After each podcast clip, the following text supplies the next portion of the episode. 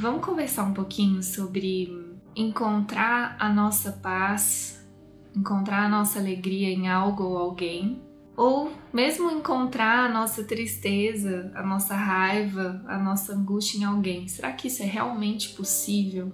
A lição 5 do livro de exercícios de um curso Milagres fala com a gente assim: você nunca está transtornado pela razão que imagina.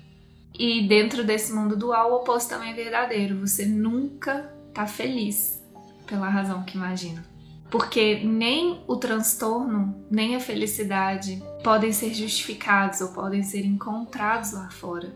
Né? O que o curso nos ensina o tempo todo é que tudo, absolutamente tudo, está na nossa mente. É nesse ponto que o que o curso ensina é absolutamente o oposto do que a gente aprendeu, né? Porque a gente aprendeu muito a encontrar a justificativa de tudo que está acontecendo, de tudo que está, desculpa, de tudo que a gente está sentindo no que parece estar acontecendo, né?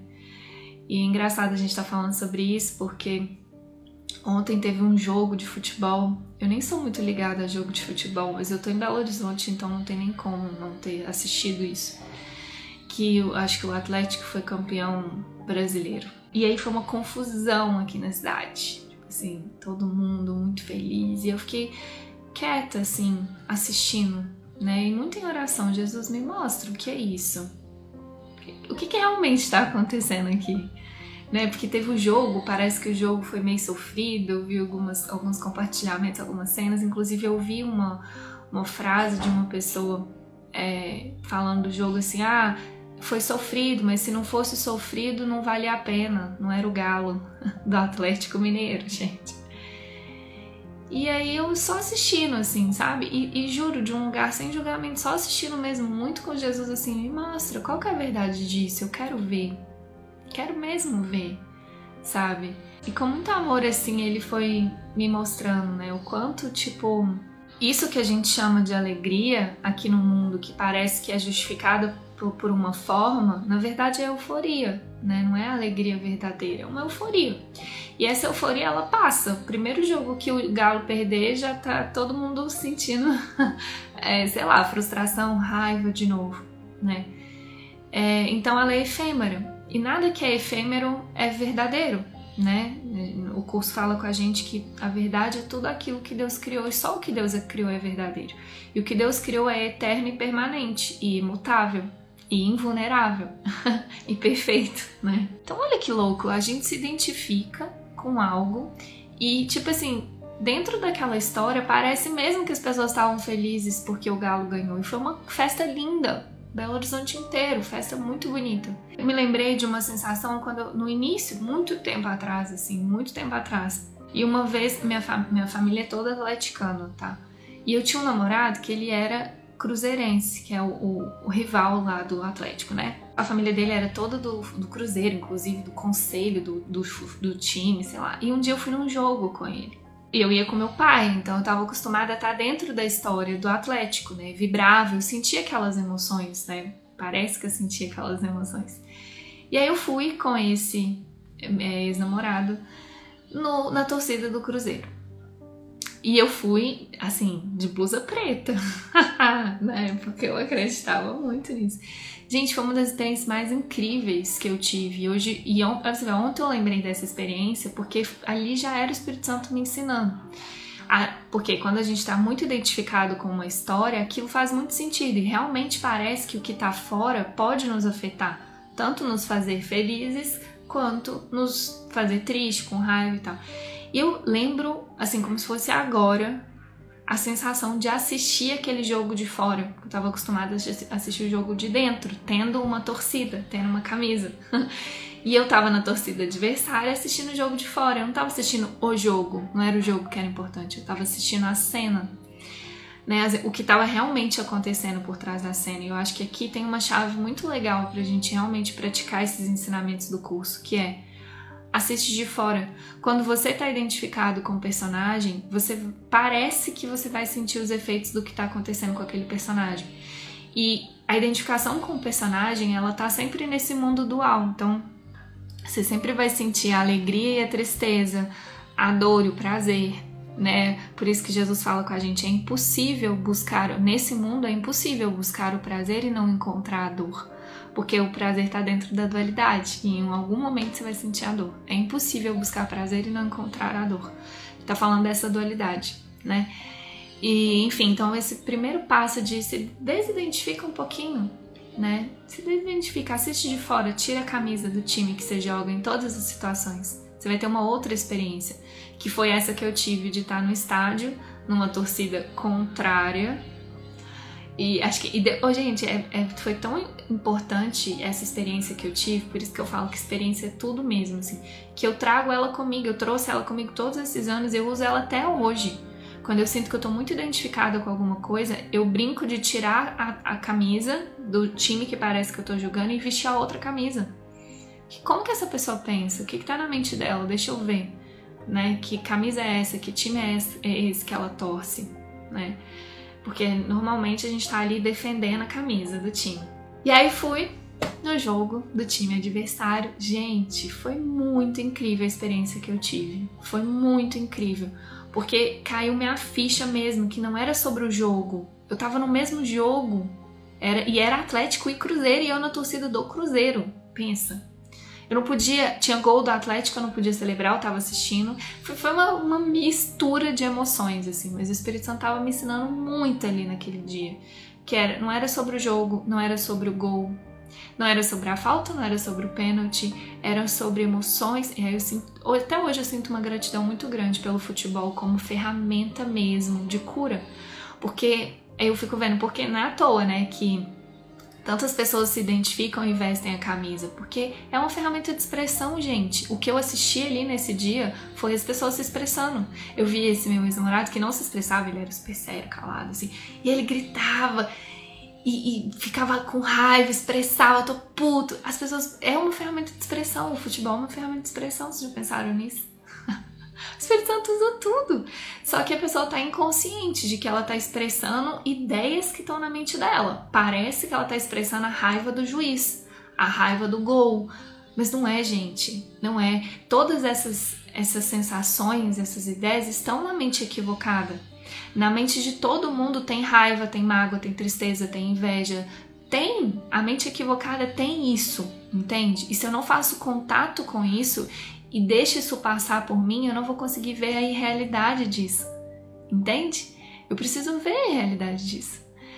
Então, ontem, com essa confusão toda aqui que tava com o Galo, eu muito em oração me mostra, ele me lembrou dessa experiência que eu tive no jogo. E eu senti muita gratidão pelo futebol. Eu falei que, bom, meu pai é fanático. Aí a gente tá falando de ídolos, gente. Esse assunto é um assunto que Jesus fala muito no curso Milagres com a gente. Ídolos.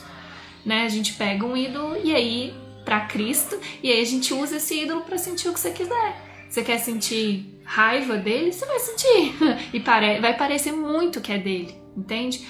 Por quê? Aí é uma explicação bem mais profunda, né? Que o livro tem toda uma construção para explicar pra gente, mas basicamente eu preciso transferir para aquele ídolo a culpa que eu sinto de ter me separado de Deus. Né? Eu acredito que eu me separei de Deus, deu certo a minha separação. Eu acredito que eu fiz esse mundo, essa merda toda aqui, e aí eu, eu esqueço disso, eu escolho esquecer. Né? Ele, livro fala isso pra gente ter uma decisão de esquecer. Por quê? Porque eu não quero assumir essa culpa do que parece que eu fiz errado contra Deus. E eu tenho a decisão de esquecer, o que, que eu faço? Eu projeto essa decisão, eu não entro em contato com ela. Eu projeto e falo, eu, eu não criei esse, esse, eu não criei esse mundo cheio de doença, de sofrimento. Não, a culpa é do juiz. a culpa é do jogo. A culpa tá lá fora. Entende? Porque que, assim, ó, e aí tá tudo bem, porque a gente precisa experimentar todas essas emoções, mas enquanto a gente não faz isso dessa forma consciente de entender que não tá lá fora, eu não vou viver esse milagre, que é o quê? O milagre, o perdão é eu realmente ter essa escolha de sentir o que eu preciso sentir, o que tá aqui para ser sentido, porque ao sentir isso se, isso desaparece. A escolha de sentir para curar, que é diferente da escolha de sentir só para manter, né? Tem uma escolha que é eu vou sentir para manter, para justificar que realmente essa sensação é real. Realmente a perda existe, o sofrimento existe, a morte existe, a doença existe. Então essa escolha de sentir para confirmar é uma e a escolha de sentir para curar é outra. Porque você vai sentir, a partir do momento que você sente com o Espírito Santo, com o desejo de cura, em mente, ele corrige isso para você. E aí ele dissolve e muda a sua percepção e te mostra que aquilo é impossível, que foi o que eu experimentei nesse jogo, né? Tipo, é impossível aquilo tá acontecendo. Eu vi a impossibilidade daquilo. Tipo, não era. A história é impossível, entende? A história é absolutamente impossível. E, e, uma forma muito prática, e ontem, né, muita reflexão e oração sobre isso, ele me deu essa analogia que talvez possa ser útil para você, que explica muito essa questão de que a gente não pode mesmo tá feliz por nada lá fora e nem tá transtornado por nada lá fora. Isso é muito verdadeiro mesmo, assim. Se você escolhe praticar, você vai ver que isso é assim, não precisa acreditar em mim. Ele fala nem nele, não acredita. Mas treina isso para você ver, você vai ver que isso é assim, né? Só uma experiência vai vir e acabar com todas as suas dúvidas. E a analogia que ele me deu ontem para entender isso me mostrou o quanto a gente acredita nas histórias do mundo, né? Porque é o nosso apego, a nossa identificação com as histórias que fazem, que faz com que a gente pareça sofrer os efeitos dessa história. A história, o personagem é a causa e o que acontece com ele, né, vai ser o efeito e você vai experimentar esses efeitos. Então, a forma que ele me explicou foi: você lembra que você já. Ele, ele me mostrou, você lembra que você já acreditou em Papai Noel? E eu realmente acreditei em Papai Noel, gente. Você já acreditou em Papai Noel? Eu já acreditei. Meu pai e minha mãe contavam a historinha do Papai Noel. E eu lembro da minha frustração e ao mesmo tempo alívio quando eu descobri que não era real. Era, era uma história inventada pelos meus pais. E eu era irmã mais velha. E eu sabia a verdade e acho que um ano, dois anos, eu tinha que mentir para minha irmã contando aquela história que meu pai e minha mãe contavam. Que era à noite, eles iam lá, colocavam presentinho. A história era linda, gente. A história era linda, tinha a melhor das intenções, mas era uma mentira. E aí o ponto é. E realmente era lindo, parece que o propósito era lindo. A gente acordava, nós duas, a gente dormia no mesmo quarto, eu e ela, a gente acordava, ah, será que o Papai Noel passou? Ai, e o presente? E a frustração do meu pai, nossa, a Paula cresceu, né? Porque ela descobriu que o Papai Noel não é de verdade. Gente, Papai Noel era muito real para mim, tá? Muito real. Eu não sei se você já teve alguma experiência disso Papai Noel, pode ser, sei lá, fada do dente, tem várias historinhas assim, né? Que podem ter um propósito muito legal, a história é linda, mas é mentira. E aí o ponto é, a partir do momento que você descobre a verdade, não dá mais para fingir que você não viu.